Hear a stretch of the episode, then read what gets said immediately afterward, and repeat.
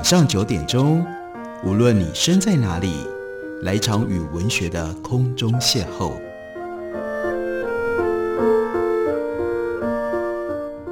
杨照谈书，邀您一同遨游文学世界，认识古今中外的经典之作。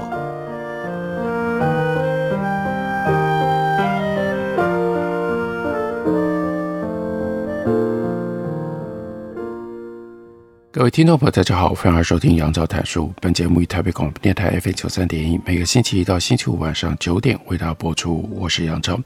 在今天节目当中，要为大家介绍的是英出版的新书，书名叫做《越简单越强大》。这本书的作者是 John Joe McFadden，原来是用英文写的，英文的书名是《Life is a Simple: How Occam's Razor Set Science Free and Shape the Universe》。这里关键的是 Occam's Razor，叫做奥坎的剃刀。奥坎的剃刀是什么呢？奥坎的剃刀在科学史上有些什么样的重要性？就是 McFadden 他写这本书的主题重点的关怀。我们来看一下，奥坎的剃刀是来自于叫做奥坎的威廉这一位活在十四世纪的方济会的修士。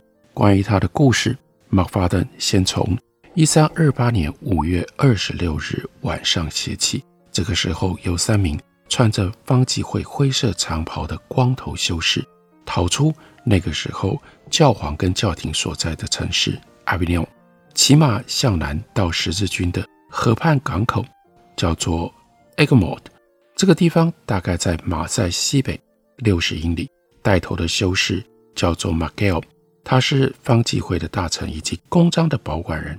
第二位是方济会的首席律师，这两位逃犯是王子跟教皇都熟识的人，经常穿梭在欧洲的各地的法院，代表官方宣达各项法令。那我们要看的不是这两位，我们要看的是第三位。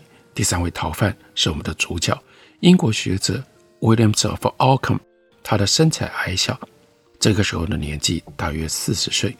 威廉比另外两位方济会兄弟年轻了十几岁，但威廉的危险思想已经给他带来了恶劣的名声，还有当时最危险、最可怕的是异端的指控，而且他是被叫到教廷所在的 Avignon，是被教皇自身指控成为他带有异端的思想。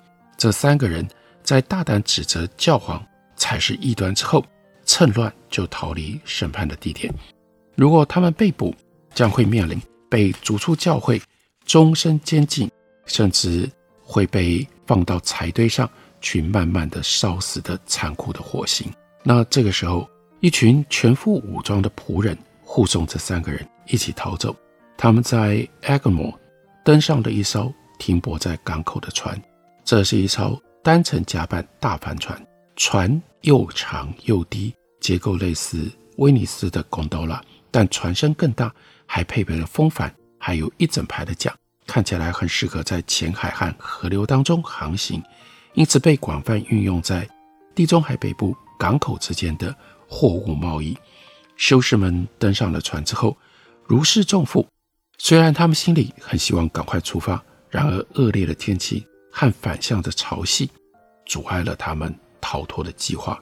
这个时候，在阿维尼翁，他们逃亡被发现了，一队教皇的士兵被派去逮捕他们。这支队伍在一位勋爵的带领底下，并在大量的教皇跟皇家侍从的陪同下，在深夜抵达了港口。这个时候，方济会修士乘坐的外邦帆船还仍然停泊在港口，无法出航。勋爵就要求船长交出逃犯。船长先表现出合作的态度，邀请勋爵上船。上船了之后，这位教皇特使立即宣达逮捕令，并且威胁船长，如果拒绝交出犯人，将会面临最严厉的惩罚。两个人达成协议，会把方济会修士移交给教皇的同时，会把方济会修士移交给教皇当局。然而，就在勋爵下船了之后，在夜色掩护底下，船长张开帆，偷偷把船驶离港口。看着愤怒的教皇士兵慢慢隐没在港口的黑暗当中，这群吓坏了的方济会修士当时应该很开心了。不过他们的欢乐很短暂，因为就在他们向下游航行了大概三十英里的时候，这个时候天意带来了逆风，把他们摧毁上游，迫使这位外邦船长再次进入教皇兵团的势力范围。双方为了要交付方济会的修士的问题，恢复谈判。这群修士极度恐惧的在船上待了几天。不过狡猾的船长他是故意拖延时间，因为当天气好转的时候，他又再次把船驶入河道。那这次呢，他们顺利的抵达了公海，并且在公海遇到了一艘由船长 pallet 指挥的大型战舰。而且呢，这艘战舰已经跟新当选的巴伐利亚神圣罗马帝国的皇帝 Louis 结盟了，所以外邦船长安排修士们登上这艘更大的战舰。在六月三号星期五，战舰跟这些方济会乘客航行到教皇没有办法管辖的地区，他已经到了神圣罗马帝国的区域了。威廉可以继续活下去，而且就我们所知。从此，他没有回到法国，或者是也没有回到英国。这群方济会修士成功逃离埃格莫之后，关于他们逃跑的历史记载就中断了。至于威廉和他的朋友在航行当中的遭遇，我们可以透过较接近当时的 John Ville 他离开同一个关口的描述来理解。这是比较早一点的时候，一二四八年，John v i l l 他陪同路易九世。参加了第七次十字军东征。他的记载是说，当马上船的时候，我们的水手长把站在船头的船员叫过来，问：“你们准备好了吗？”他们回答：“好了，先生。”那就请文职人员和牧师上船。他们上船，水手长就喊着：“For God's sake！” 看在上帝的份上，然后齐声高呼，求造物主圣神降临。接着，他对船员喊：“For God's sake！” 把帆张开，他们照做了。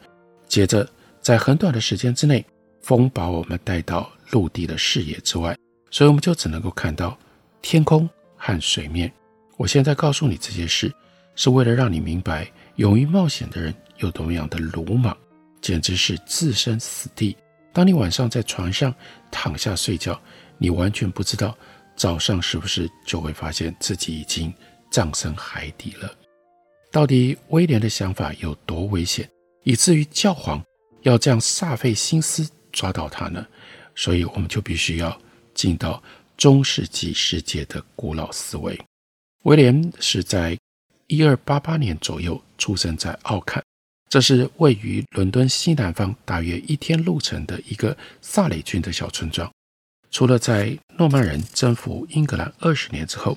也就是威廉出生前两百年，一零八六年所写的《末日审判书》里有对于这个村的条目之外，当代完全没有留下任何其他的记录。这很长的时间被外邦人征服的动荡之后，中世纪英格兰的变化速度显然比今天慢了很多。据了解，当时的奥坎应该是这样一个微不足道的小村庄，我们可以用。附近一个叫做 Bokham 的村庄，那来讲，这里有二十六条乳牛提供了牧场，为大约四十头猪提供了橡子林地，并为大约二十个家庭提供了居住的土地和一个磨坊。这个村中的居民，三十二个村民和四个边地庄园，以及三个仆役。这些仆役是农奴，地位相当于奴隶。无偿地为原主工作，并会连同庄园一并被交易。书里面没有提到农奴的名字，但提到了一个 Anglo-Saxon 人，叫做 Gundry，他是一个自由人。依照当时的价值估计，整个庄园大概值十五英镑，相当一个劳动者一年收入的八倍。我们关于奥坎的威廉第一个具体的事实。那是他大约在十一岁的时候加入了方济会，虽然这在当时的贵族家庭十分常见，不过，可以发现几件跟威廉出身不太符合的事实。首先，他的家人没有留下任何明文记录，这表明他的家庭应该并不富有。其次，在末日审判书奥坎村后面的条目当中，没有列出当地有贵族的记录，而修道院在当时也兼做非官方孤儿院的用途，收留家人不要的孩子。所以，威廉他人生的起点更有可能是一个孤儿或私生子，或者是被父母遗弃的孩子。在奥坎附近的城镇有几家小型的方济修士会，威廉很可能就在其中一个度过了他的早年时期。这种年纪的小男孩抵达之后会被剃光头，并且穿上方济会的灰色连帽袍，从类似见习修士的职务开始修行，并且受到高度严格的修士生活规律约束。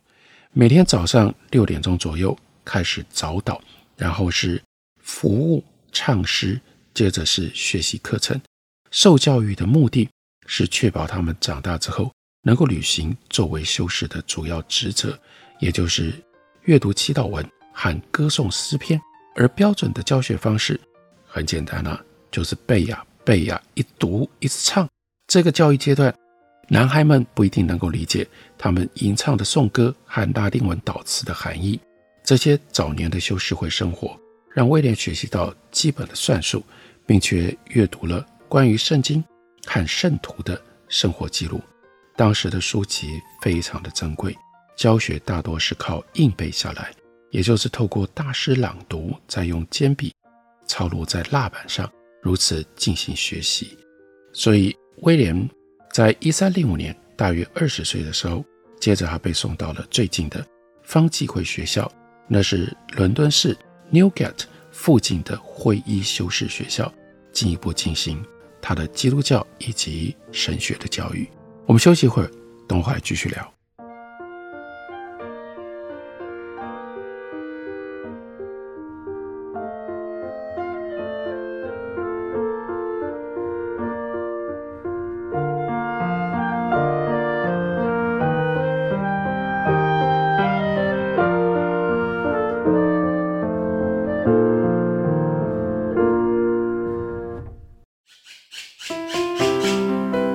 大家好。我是刘克香，亲近自己的城市，找回城市的温暖。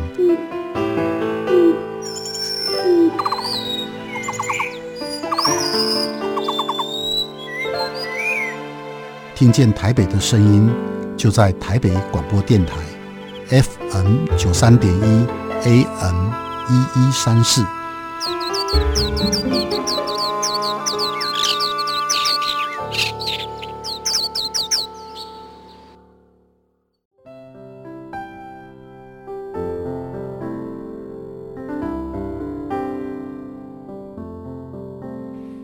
见台北的身影，拥有颗热情的心，有爱与梦想的电台，台北广播 FM 九三点一。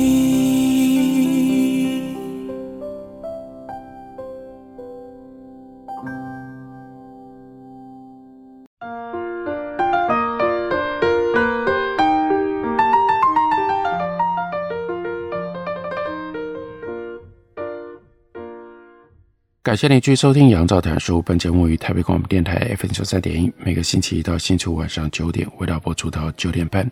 继续来为大家介绍马克·法顿他所写的《Life is Simple》，中文翻译书名是《越简单越强大》。关键的是，他要从什么是奥坎的剃刀，奥坎的威廉如何从神学当中发展出他的观念，却反过来摧毁了繁琐的神学，因而替现代的科学。奠下了根本的思想以及研究方法的基础。威廉花了三到六年的时间，从伦敦会医修士学堂的叫做三艺四术，也就是学文法、修辞、逻辑、算术、几何、音乐、天文，这叫做 Seven Liberal Arts。在这个学习当中，他取得了进展。他一定让老师留下了深刻的印象，因为他在当时被列入攻读神学博士的人选当中。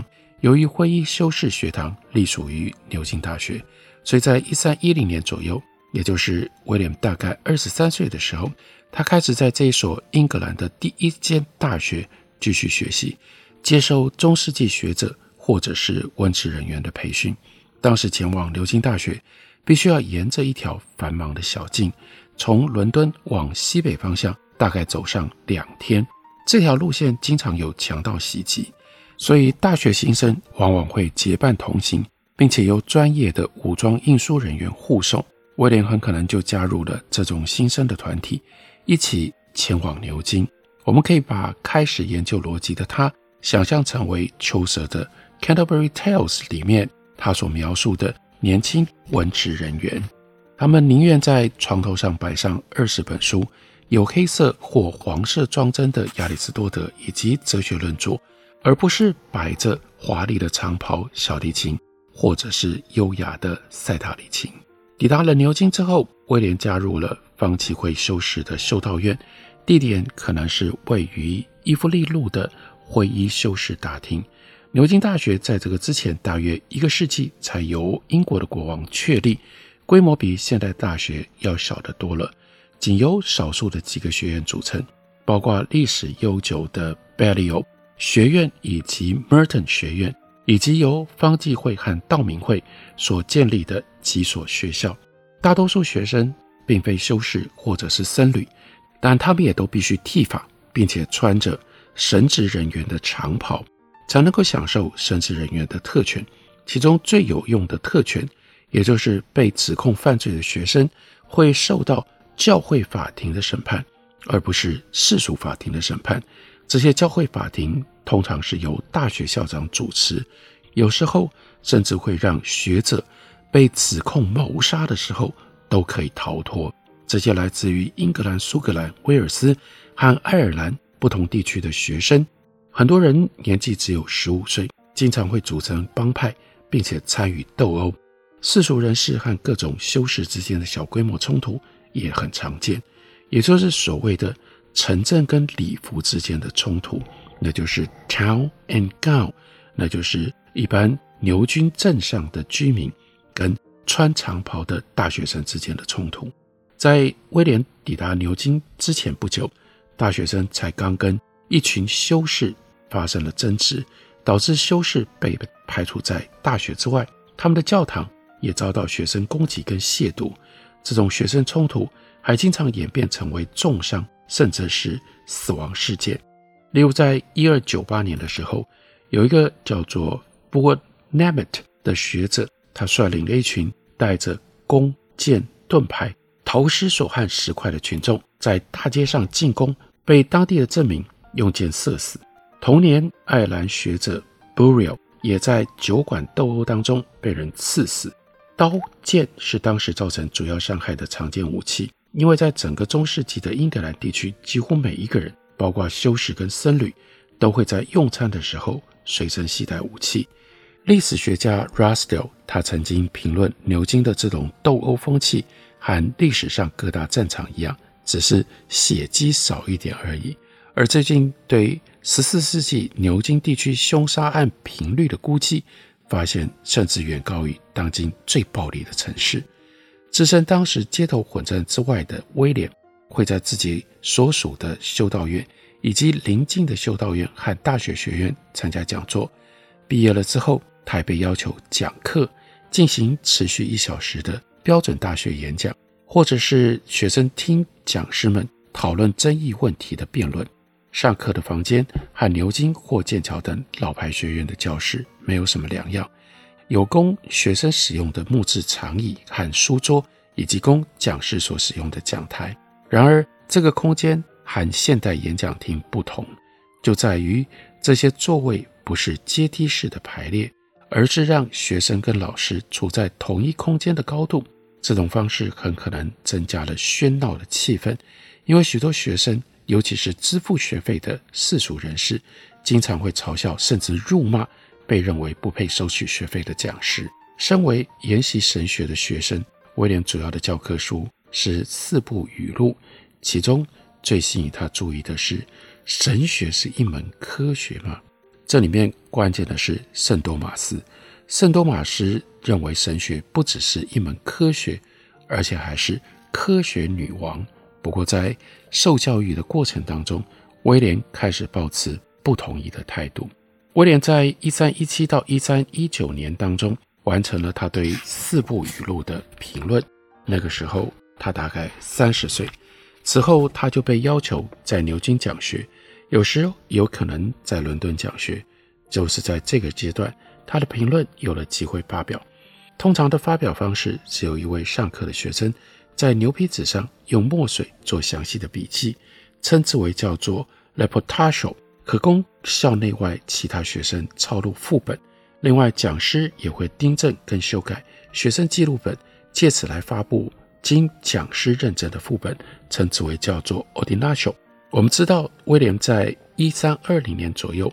完成了他对四部语录第一部书评论内容的规范本《Ordinatio》，但他对其他三部的评论只留下了唯一幸存的学生记录本《Reportatio》。后来经过学者修正了之后，称之为叫做《Quodlibet》学术本。威廉在一三二一年到一三二四年，他总共完成了七本评论著作。大约也就在这个时候，他写了一篇。关于亚里士多德物理学跟范畴论的长篇论述，并且回答一系列关于物理学的问题。另外，他也写了几部关于物理学、神学和逻辑学方面的著作。几乎就在威廉的作品问世之后，牛津大学响起了一阵学院派的警讯。这麻烦第一个迹象来自于非常明显的事实，也就是威廉并没有在正常的求学路上成为。牛津大学的神学硕士，这确实不寻常。据我们所知，他已经完成取得了硕士学位的所有的学术要求。目前我们仍然不清楚是谁或者什么事情阻碍了威廉得到硕士学位。其中一位主要的嫌疑人是一三一七年到一三二二年间牛津大学的校长。这个校长叫做 Rouletabille，他曾经撰写一篇反对奥坎的请愿书。尽管如此，威廉仍然继续讲学，并且回应对他的批评。在 Rouletabille 校长离开牛津大学之后，威廉的学术本内容大多是他在1321到1324年期间的讲座。其他几位英国的学者，包括 Merton 学院的一位叫做 Bladwardine 研究员，就指责威廉传授的是异端思想，而欧洲大陆上的抄写员。也忙得不可开交，因为早在一三一九年到一三二零年，威廉的评论作品就已经传到了法国，这些论文也赢得了法国学者法兰西斯的认可。而要了解威廉的思想为什么会在十四世纪引起如此的骚动，关键呢，就是牵涉到人类和世界，还有那个时候最重要、最关键和上帝这三者之间的关系。而威廉最重要的一个主张是认为，全能的上帝对于共性来说毫无意义。既然上帝能够创造出具有圆形、红色等共性的樱桃，那上帝也一定能够创造出没有共性的樱桃。所以威廉认为，共性只是我们用来指称对象的术语。所以他主张用更多东西来做较少东西就能完成的事，毫无意义。因此，除了已知行为之外，没有任何东西应该被假设存在。他继续坚持对许多事物进行预测的共性，那是我们脑中的本性。因此，他坚持共性只是一种我们用来对各种对象进行分析、进行分类所使用的名称。身处中世纪世界的威廉，他倡导的是哲学系统里更简化的术语，那就是唯名论。我们就在这里遇到了什么是。威廉的剃刀，用更多东西来做较少东西就能完成的事，毫无意义。所以，为什么称之为叫做剃刀？也就是可以尽可能剃掉不必要的东西。那这就变成了一个关键的原则。这个关键的原则包括不能够一直去设想上帝可能创造什么，我们就直接只照着上帝已经创造出来的。作为科学研究对象，也包括如果你要多增加任何的假设、论证以及结论，你都得要先在既有的假设、推论跟结论当中先去寻找，除非都没有办法找到适用的，你才去增加新的多的。这就是威廉他简化我们跟这个世界之间关系的非常重要的原则。那我们透过 McFadden 的书，我们就会了解这样的一个原则。到后来几百年当中，对于人类如何逐渐的改用科学而不是神学的方式来理解我们跟世界的关系，如此的重要，如此的关键。感谢您的收听，我们明天同一时间再会。